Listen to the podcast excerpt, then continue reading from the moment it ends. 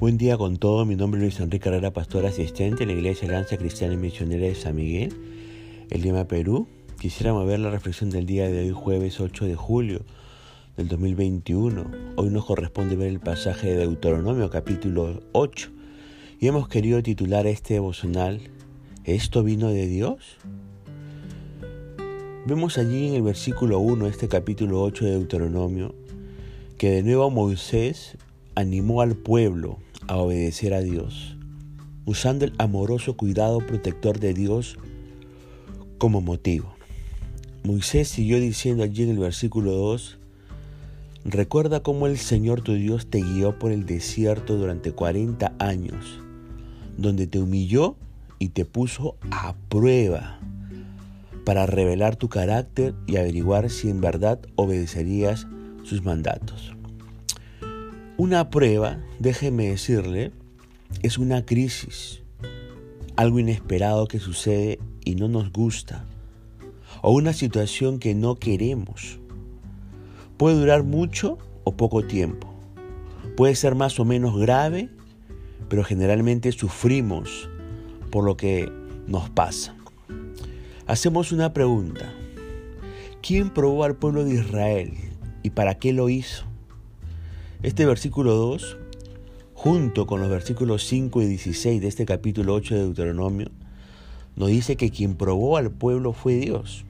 Sí, Dios nos prueba.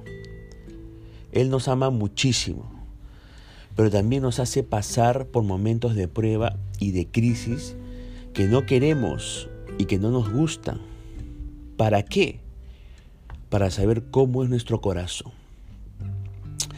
Aclaremos algunos puntos importantes. Lo primero, las pruebas siempre vienen de Dios. Y eso es algo que usted debe tenerla muy clara. ¿Y para qué sirven las pruebas? Nos preguntamos. En primer lugar, las pruebas sirven para matar nuestras conductas infantiles y egoístas. Las pruebas sirven para matar caprichos, terquedad, malas actitudes, malas reacciones, etc.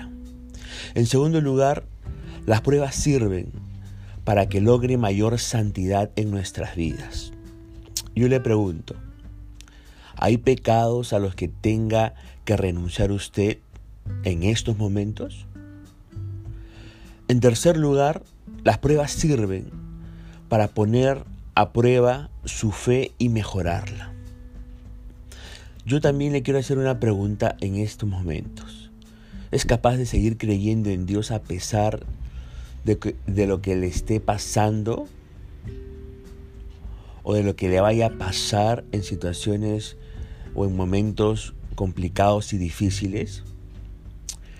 En cuarto lugar, las pruebas sirven para bajarle los humos, o sea, pulverizar y desterrar de su vida orgullos, soberbias, etc. Y en quinto lugar, las pruebas sirven para hacerle mejor de lo que era. Eso significa que las pruebas sirven para que usted crezca en madurez espiritual. Eso lo dicen los versículos 1, 6, 11 y 18 al 20 de este capítulo 8 de Deuteronomio. Una persona madura, espiritualmente hablando, según el versículo 10, no se olvida de Dios una vez que sus necesidades son satisfechas. Por eso cada vez que va a orar por sus alimentos, que esas oraciones se conviertan en un recordatorio constante de la bondad de Dios para con usted y acerca del deber también que tiene para con los menos afortunados, para con los menos, menos este, dichosos, para con los más necesitados también en esa sociedad. Pero también una persona madura espiritualmente, en tiempos de abundancia, no se gloría en su prosperidad y no se vuelve orgullosa diciendo que su arduo trabajo e inteligencia lo enriquecieron. Fíjese que es fácil concentrarse en tratar de acumular y administrar posesiones que ni nos acordamos de Dios. Por esa razón siempre debemos tener en mente que es Dios quien nos da todo lo que tenemos. y que únicamente somos administradores de lo que a Él le pertenece. Ahora, déjeme decirle algo más. Las pruebas son un trato personal y especial de Dios para cada uno de sus hijos. Su trato con nosotros es único e irrepetible. Es como si cada uno de los que tenemos una relación personal con el Señor Jesucristo, sin importar la edad, tuviéramos una prueba personal y exclusiva para nosotros que en algún momento tenemos que enfrentar. Las pruebas son circunstancias y situaciones familiares, situaciones personales, situaciones económicas, situaciones sentimentales o espirituales que Dios usa para tratar con, con, nuestra vida. Es como si Dios eh, le dijera, te está pasando esto y esto. ¿Eres capaz de seguir creyendo en mí? Pero hay algo que no debe de olvidar en medio de la prueba. Y es que Dios le ama, no le maltrata. Sí. En medio de la prueba usted tiene que recordar tan claramente que Dios le ama, no le maltrata. Dios no le dice a nadie, anda, lastímalo, lastímala, humíllalo, humíllala y golpéalo porque quiero ver qué hace. No, jamás hace eso Dios. Dios no es violento ni agresivo. Dios no le manda destrucción, muerte ni violencia. Dios no le, entre comillas, prueba con abusos sexuales. Dios no es perverso. Dios no es como las personas que se sacan la bronca con nosotros. Dios no tiene descargas de ira y de furia. Ahora nos preguntamos, ¿y entonces cómo me prueba Dios? Bueno, lo hace de diversas maneras. Primero, le habla mediante una palabra fuerte que le hace reaccionar para que cambie su manera de vivir. Segundo, ¿cómo le prueba a Dios? Le deja sin poder espiritual.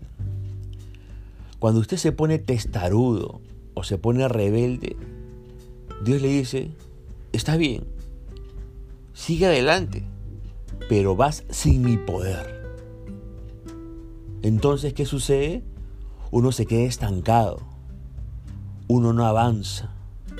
Y lo que tenemos que hacer en esas situaciones y circunstancias es buscar eh, volver a Dios, si es que realmente lo amamos.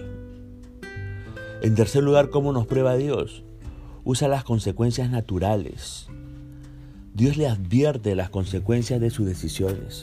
Le dice, si haces esto, te va a pasar esto otro. En cuarto lugar, Dios usa las circunstancias diarias pruebas sentimentales, falta de dinero, complicaciones con el estudio, críticas familiares, ataques del diablo, etc. Y por medio de esto, Dios prueba su fe y la pule, la mejora. Y al salir de la prueba, usted se da cuenta que creció y maduró. Así que no tenga miedo ni se enoje por las pruebas de Dios. No mande todo al diablo como si nada fuera a cambiar. Dios no le prueba para aplastarle, ni lo hace para verle sufrir. Sus pruebas le corrigen, le mejoran y le forman a la semejanza del Señor Jesucristo. Así que si está usted en una prueba en estos momentos o va a pasar una prueba en el futuro, dígale a Dios, Señor, ¿qué quieres enseñarme o corregir en mi vida? Con esta situación que me, está, que me estás haciendo vivir. Si esto viene de tu mano, lo acepto, sin quejas ni broncas, para crecer según tu deseo. Y dígale, abre mis ojos para verte más, para conocerte mejor. Y dame la fuerza para superar toda esta situación que estoy enfrentando en estos momentos. Así que ¿Las pruebas vienen de Dios? Sí. Estas pruebas vienen de Dios. Punto final a la reflexión del día de hoy, deseando que la misericordia la gracia y la fortaleza del Señor puede hacer con su vida y su familia en este tiempo. Conmigo será Dios mediante hasta el día de mañana. Que el Señor le bendiga.